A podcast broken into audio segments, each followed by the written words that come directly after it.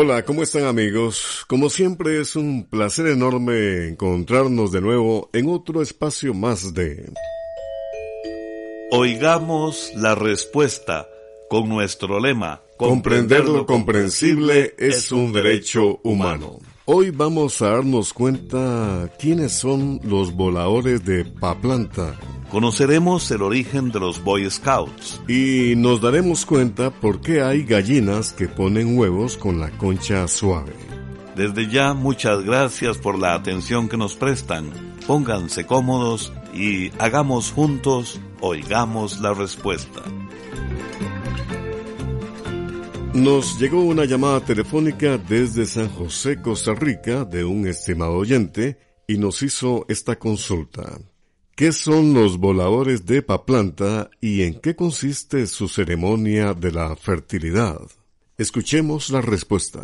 Comenzaremos contándole que Papantla es una ciudad localizada en el estado mexicano de Veracruz, en Papantla vivió el pueblo de los Totonaca cientos de años antes de que llegaran los conquistadores españoles a esa región. Los totonacas tenían muchas costumbres y ceremonias. Una de esas ceremonias, conocida actualmente como los voladores de Paplanta, era muy llamativa. La hacían para agradar a los dioses y para que hicieran llover en tiempos de sequía. En cierta época del año, en medio de danzas y música, cinco jóvenes vestidos con trajes que recordaban a un pájaro subían por un poste hasta una plataforma o tarima que estaba situada a una altura de entre 20 y 40 metros. Uno de ellos se quedaba en la plataforma tocando una flauta y un tambor mientras que los otros cuatro muchachos se lanzaban al vacío desde la pequeña tarima, eso sí, bien amarrados con largas cuerdas. Poco a poco las cuerdas iban desenrollándose del poste, mientras los jóvenes iban girando alrededor como imitando el vuelo de las aves. Esta curiosa costumbre se extendió por varias regiones de México y también de Centroamérica. Hoy en día, los voladores de Papantla todavía practican esa antigua ceremonia vestidos con trajes de vistosos colores. Con el fin de mantener viva esa tradición, fue declarada parte del patrimonio cultural inmaterial de la humanidad por la UNESCO en el año 2009. Bien, vamos a la música. Coincidiendo con la tradición de los voladores de Papantla, una música ancestral que evoca ese arte indígena. De Papo López, de México, esta evocadora interpretación instrumental, Son del Perdón.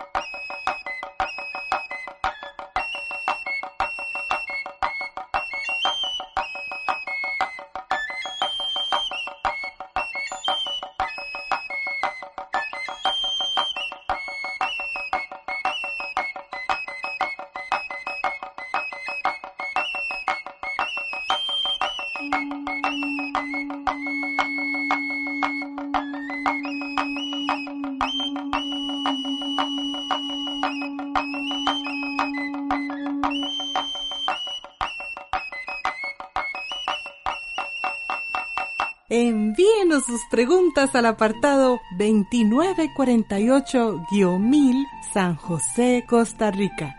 También nos puede contactar al correo electrónico isq.org o encuéntrenos en Facebook como Oigamos la Respuesta. Y bien, luego de la música, continuamos con la siguiente consulta en este espacio de Oigamos la Respuesta. ¿De dónde viene la tradición de lanzar arroz en los casamientos? Esta pregunta nos la hace una amiga oyente que nos ha escrito desde San José, Costa Rica, y vamos a escuchar la respuesta. La costumbre de lanzar arroz sobre los novios a la salida de la iglesia parece que viene de los países de Oriente, como China, por ejemplo. En esos lugares el arroz ha sido considerado siempre un símbolo de fertilidad, de abundancia y de prosperidad. Cuando los invitados lanzan los granos de arroz a los recién casados, les están deseando una larga y feliz vida de pareja. Sobre esta costumbre, un viejo dicho chino decía así, que tengan tanta prosperidad como para poder repartir arroz todos los días de su vida, y que les sobre para poder dar a los que no tienen. Esta costumbre permaneció hasta nuestros días, aunque últimamente se sustituye el arroz por confeti o pedacitos de papeles de colores o bien pétalos de flores. En la Europa antigua también había costumbre de tener plantas de cereales para el momento del casamiento. Por ejemplo, en Roma y Grecia, las novias amarraban a su pelo cintas con espigas de trigo o caminaban sobre granos de trigo y cebada para asegurarse fertilidad y buena suerte en su vida de casadas. Durante 55 años les hemos transmitido este espacio de Oigamos la Respuesta y continuamos siempre con ustedes. ¿Cuál es el origen del maíz? ¿Quién lo inventó? También quiero saber cuántas clases de maíz hay. Pregunta que nos hace el señor Jairo Vargas, que nos ha escrito desde Nueva Guinea, Nicaragua. Escuchemos la respuesta.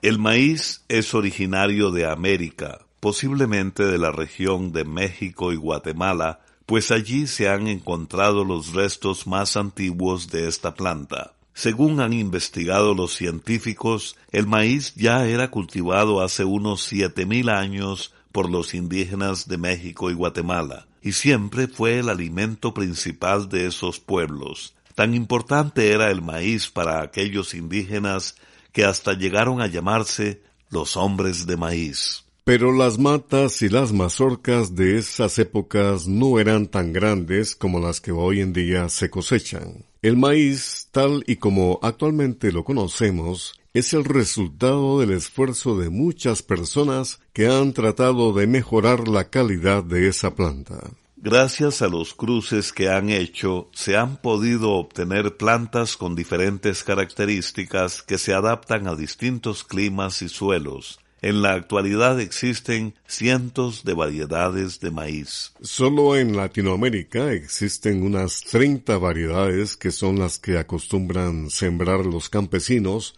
para su propio consumo. Además, hay empresas que se dedican a producir semillas de maíz mejorado que generalmente se obtienen de híbridos o cruces de variedades distintas. Por lo general, esos cruces se hacen para lograr plantas más resistentes a las enfermedades y que produzcan un maíz de mejor calidad. Actualmente el maíz se cultiva en casi todo el mundo y se produce en grandes cantidades ya que ha llegado a ser uno de los alimentos básicos de la humanidad. Con mucho gusto le enviamos por correo el enlace de un artículo sobre el maíz que salió en el almanaque Escuela para Todos de 1991 que esperamos sea de su agrado. Estamos hablando del maíz, producto que precedió a la guerra, a la espada, a la revolución. Vamos a escuchar de Luis Enrique Mejía Godoy de Nicaragua, conocido cantautor, Somos hijos del maíz. Saludos amigos de Centroamérica. Como lo hicieron nuestros abuelos, con el maíz fermentado en la sangre de los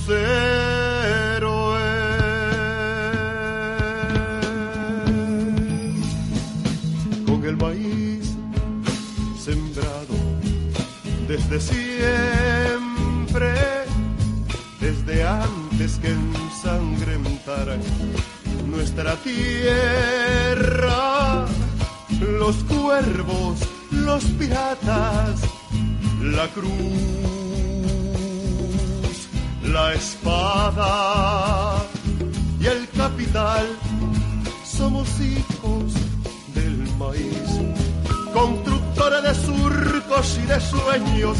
Y aunque somos un país pequeño, ya contamos con más de mil inviernos, un millón de manos floreciendo en la tarea interminable de sembrar de abril a mayo, labrando, sembrando, tapiscando, desgranando, almacenando.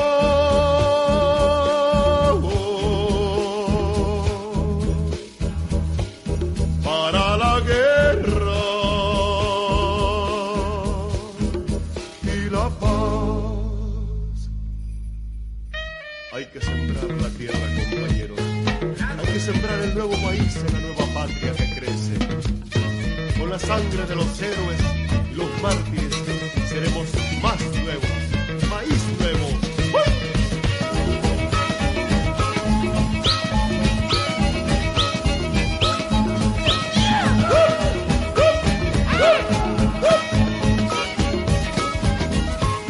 Chicha de maíz, chicha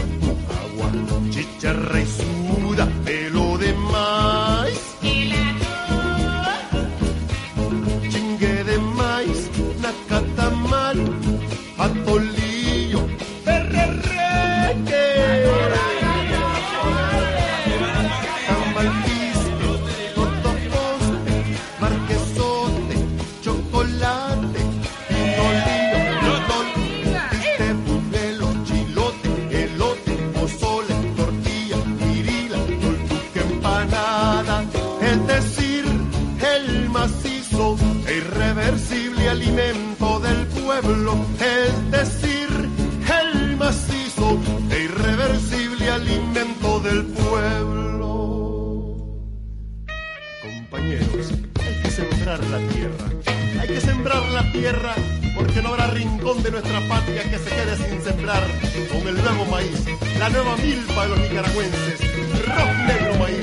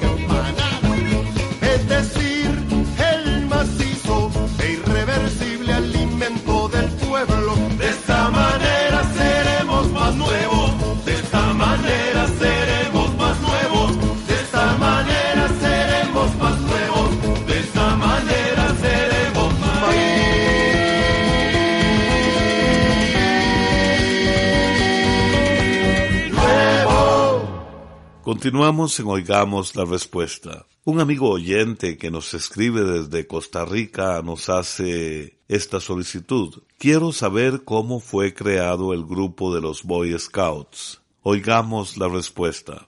Los Boy Scouts o Niños Exploradores es un movimiento fundado por un señor inglés llamado Robert Baden-Powell. Él había sido militar y había participado en guerras en el extranjero. Además, mantuvo durante varios años amistad con el jefe de exploradores del ejército inglés, experiencia que le inspiró para crear más adelante el movimiento Scout. En 1907 el señor Baden-Powell regresó a Inglaterra y decidió organizar un campamento para 22 jóvenes. Según parece, todo salió muy bien y los muchachos quedaron contentos. Esto hizo pensar a Baden-Powell que sería importante crear un movimiento en el que los jóvenes pudieran formarse en aspectos de disciplina, compañerismo, servicio y ejercicio. Ese sistema se basaría en aprendizajes mediante juegos y actividades al aire libre. El señor Baden publicó varias revistas con las ideas básicas de los Scouts y luego un libro más completo en el que incluyó los principios de las patrullas y guías, que son los encargados de dirigir y supervisar las actividades de los jóvenes. Ese libro se volvió muy popular entre los jóvenes y en poco tiempo hasta se hicieron traducciones a otros idiomas. Actualmente el movimiento de guías y scouts está presente en unos 165 países. Se calcula que unos 28 millones de personas pertenecen a los scouts.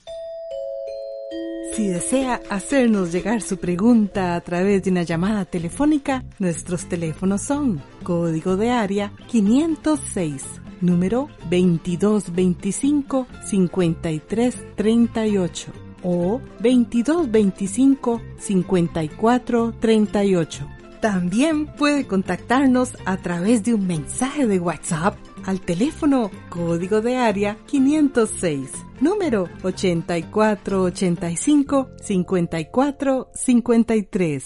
Continuamos transmitiéndoles, oigamos la respuesta y la señora Janeilin Ramos nos ha enviado un WhatsApp desde Santa Rita, Nicaragua, con su pregunta.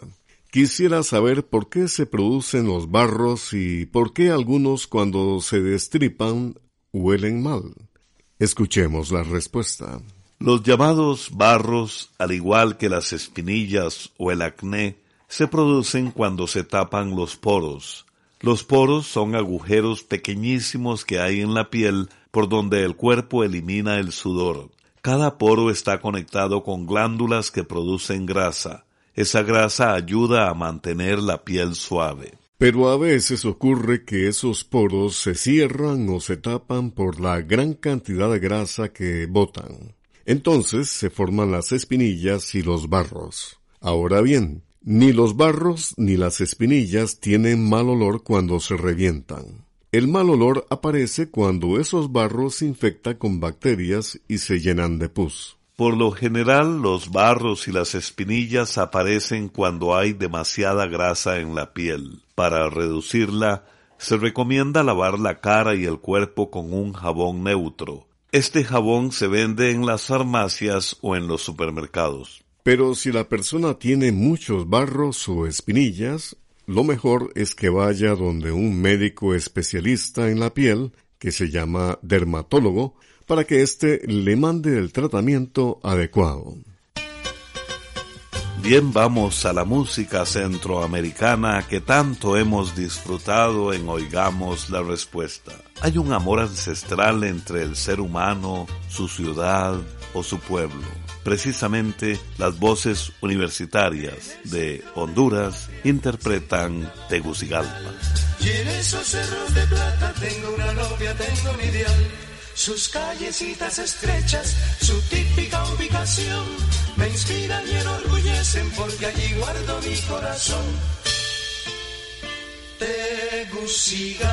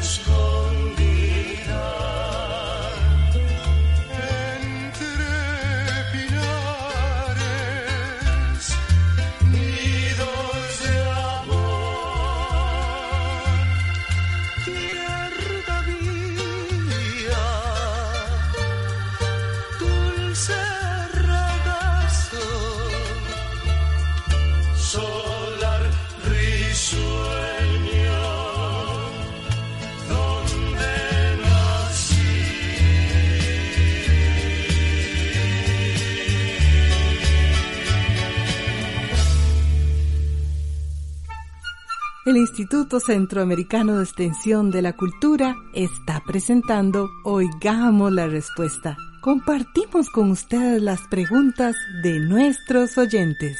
Linda canción de Tegucigalpa, la capital del hermano país de Honduras. El señor Enrique López nos envió la siguiente pregunta a nuestro Facebook. Quisiera saber si existe algún animal carnívoro que tenga la huella de tres dedos. Oigamos la respuesta.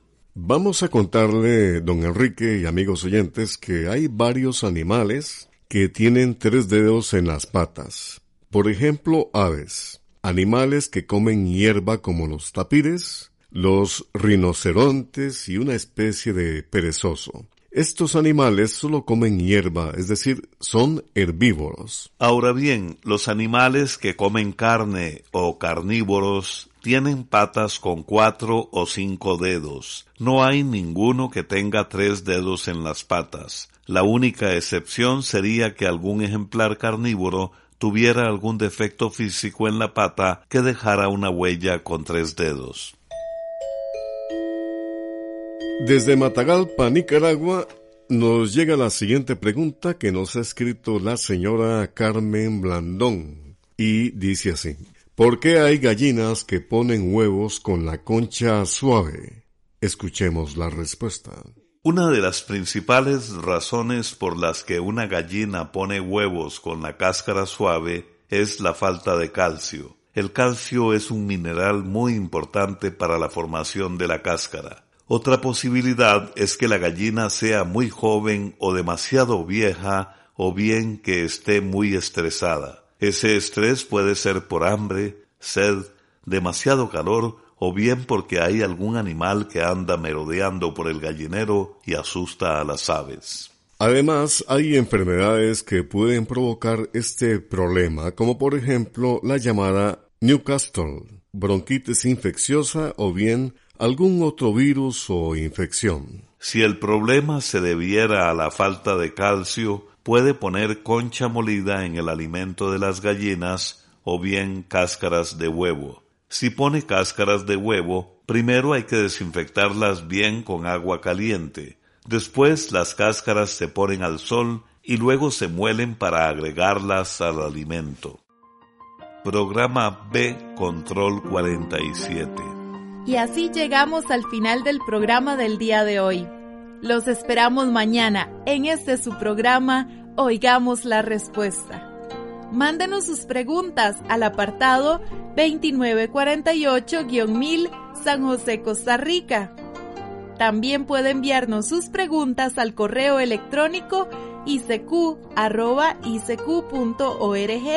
o encuéntrenos en Facebook como Oigamos la Respuesta o llámenos por teléfono, código de área 506, número 2225-5338 o 2225-5438. Recuerde que comprender lo comprensible es un derecho humano.